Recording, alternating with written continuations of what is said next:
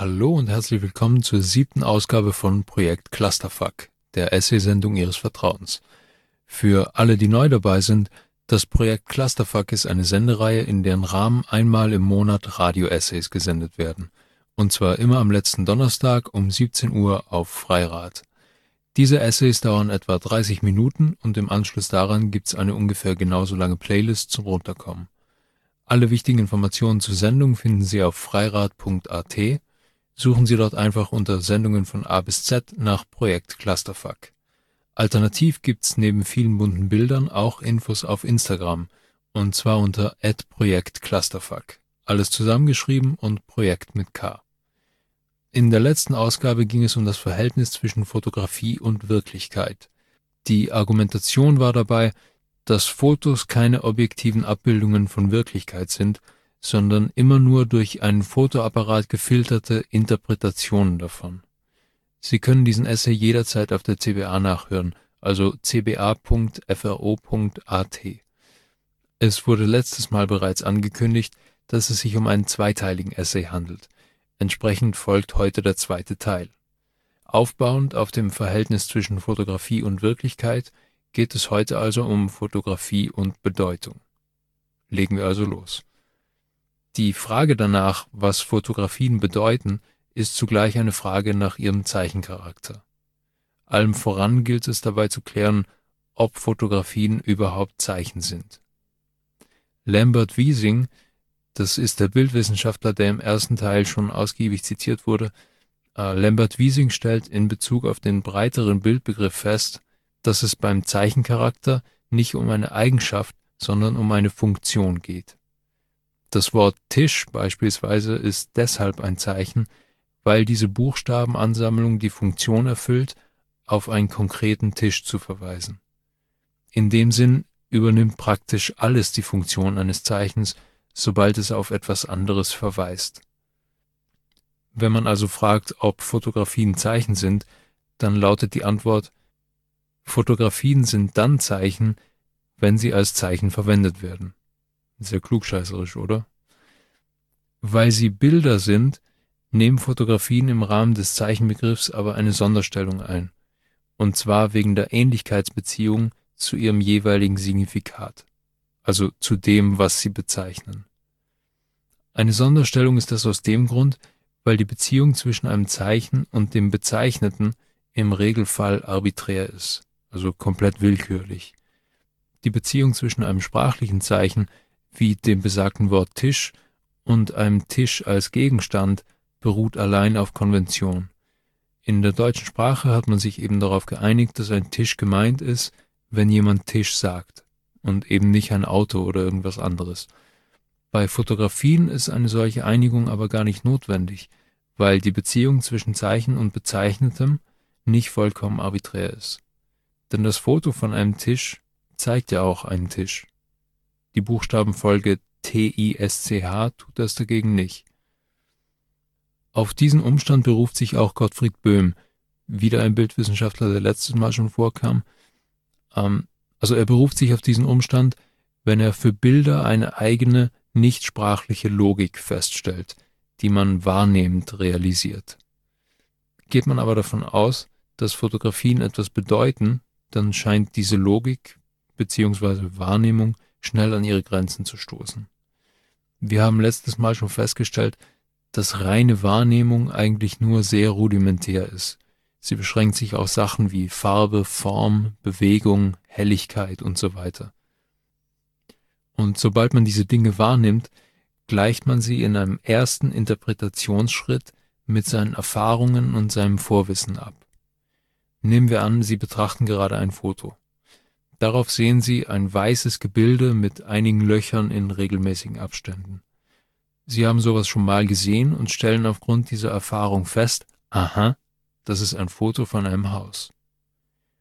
Die Menge an Informationen, die man einem solchen Foto entnehmen kann, ist dabei relativ individuell und unter Umständen schnell ausgeschöpft. Nehmen wir zur Veranschaulichung das Beispiel vom Weißen Haus, also das Haus, wo der orangene Präsident gerade wohnt.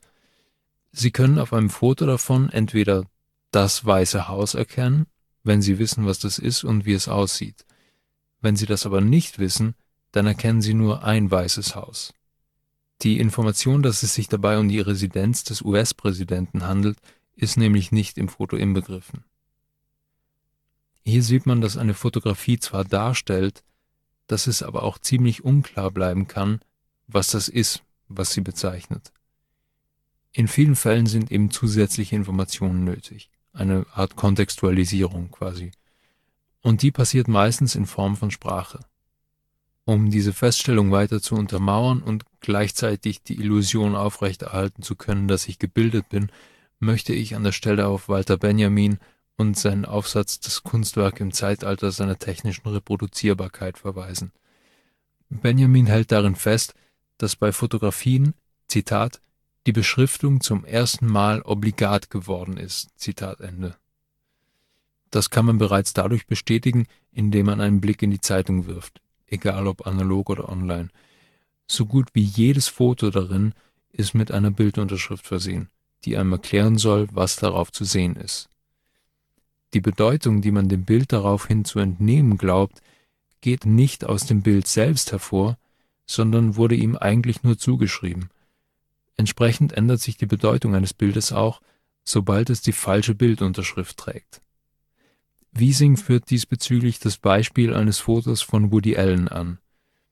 Ein solches Foto wird dazu verwendet, Woody Allen zu denotieren, also zu bezeichnen.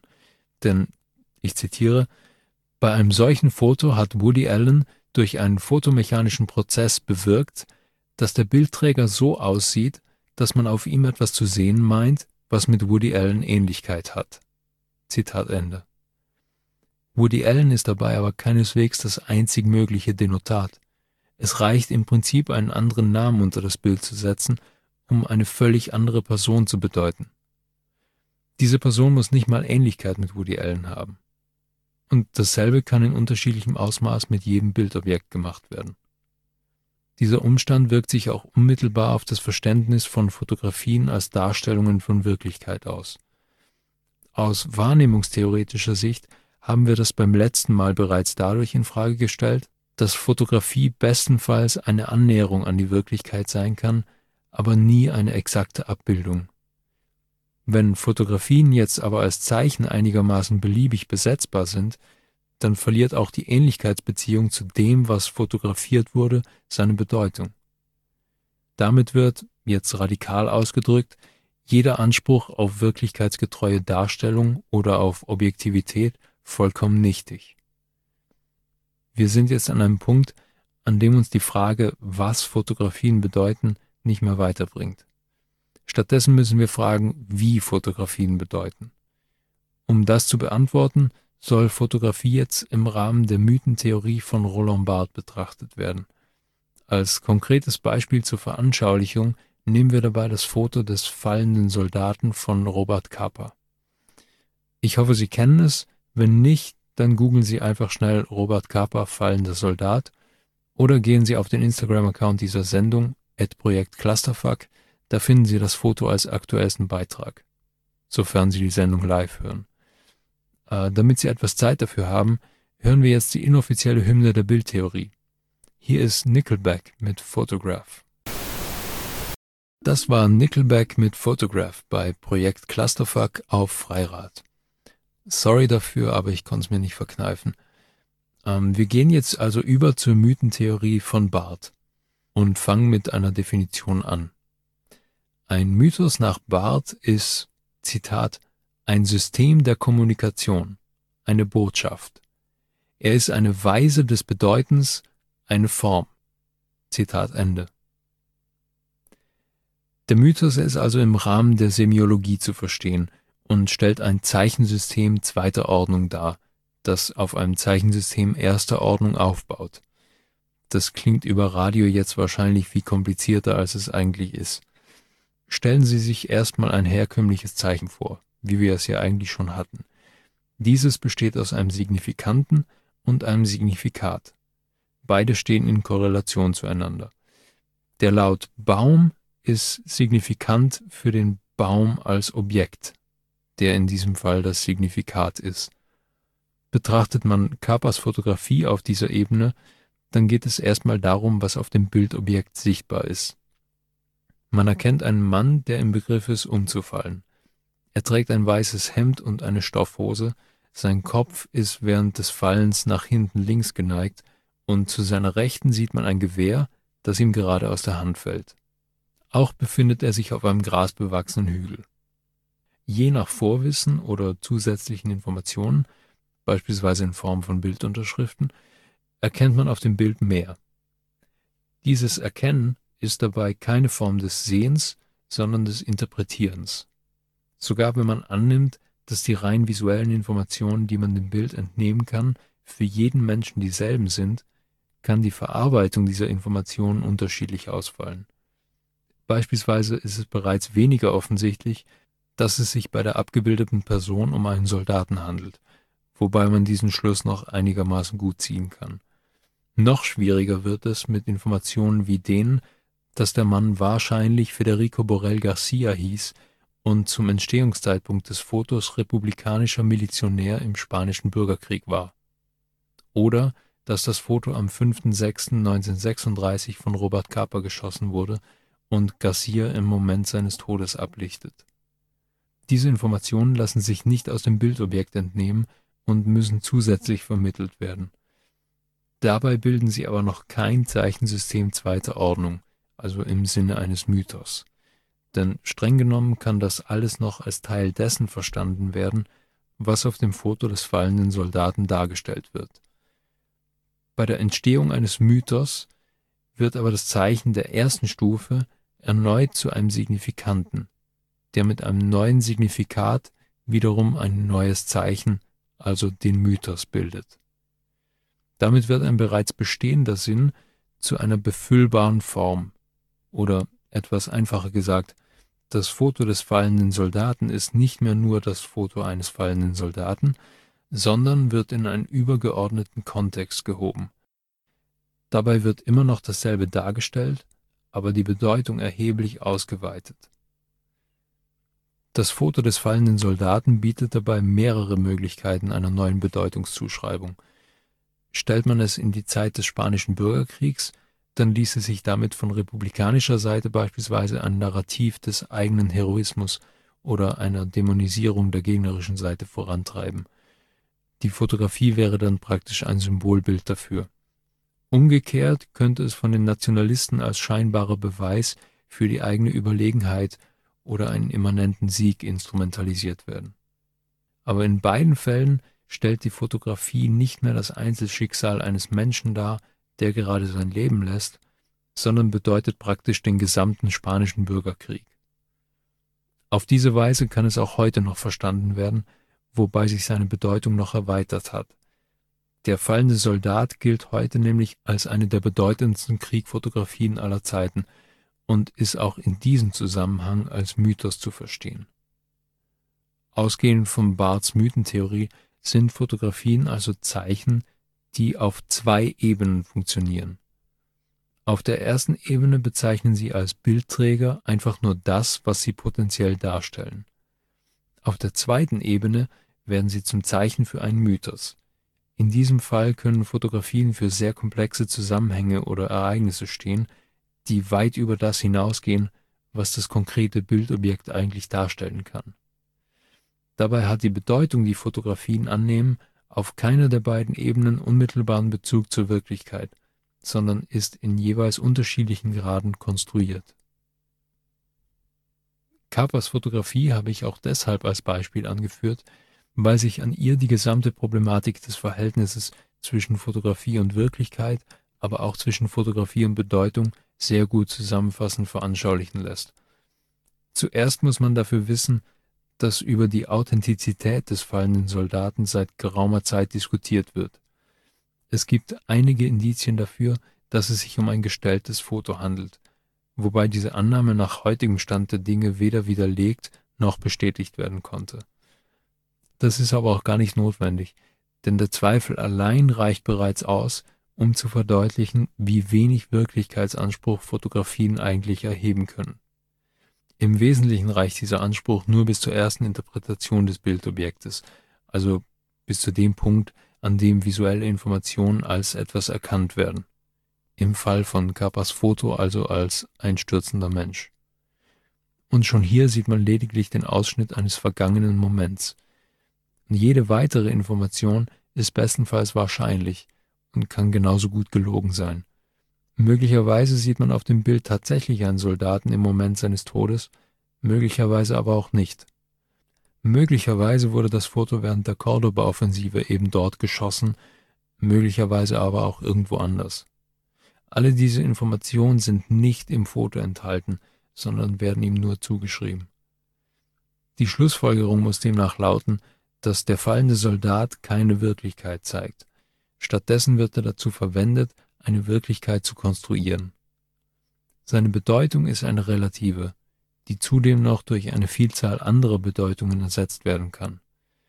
Die Ähnlichkeitsbeziehung zwischen Bildobjekt und Bildsujet bildet dabei die einzige Einschränkung, wobei sie ebenfalls ein relativ breites Spektrum an Interpretationen zulässt. Es wäre beispielsweise nicht möglich, glaubwürdig zu behaupten, dass man auf dem Bild ein Fresko aus dem 5. Jahrhundert sieht, aber sehr wohl kann man behaupten, dass darauf ein in Ohnmacht fallender Jäger abgebildet wäre. Etwas ernüchternd, oder? Aber keine Angst, es wird gleich noch viel schlimmer, wenn die Zusammenfassung kommt. Davor machen wir aber nochmal Verschnaufpause mit den Kinks und ihrem Song Unreal Reality. Das waren die Kinks mit dem Song Unreal Reality. Und der Titel fasst die Position dieses zweiteiligen Essays zur Fotografie eigentlich ganz gut zusammen. Zusammenfassend können wir an dieser Stelle nochmal festhalten, dass Fotografien keine Wirklichkeit abbilden. Und das von Anfang an.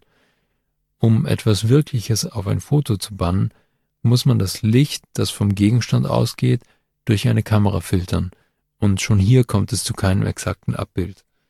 Auch ist die Fotografie auf einen verhältnismäßig kleinen Ausschnitt der Wirklichkeit beschränkt, also zeigt nie alles, was man sehen kann in dem Moment, in dem das Foto geschossen wird. Darüber hinaus ist dieser Ausschnitt bereits das Ergebnis eines Auswahlprozesses, und zwar von der Person, die fotografiert. Diese Person entscheidet nämlich, was es wert ist, fotografiert zu werden und was nicht. Auf einem solchen subjektiven Entscheidungsprozess basiert so gut wie jede Fotografie. Auch liegt das Dargestellte immer in der Vergangenheit. Eine Fotografie stellt somit nicht das dar, was ist, sondern das, was war. Deshalb ist es auch möglich, dass auf Instagram jeder ständig im Urlaub ist. Hashtag Throwback. Wenn man also eine Fotografie betrachtet, dann gibt diese Vorwirklichkeit abzubilden, aber diese Wirklichkeit wurde bis dahin bereits mehrfach verzerrt.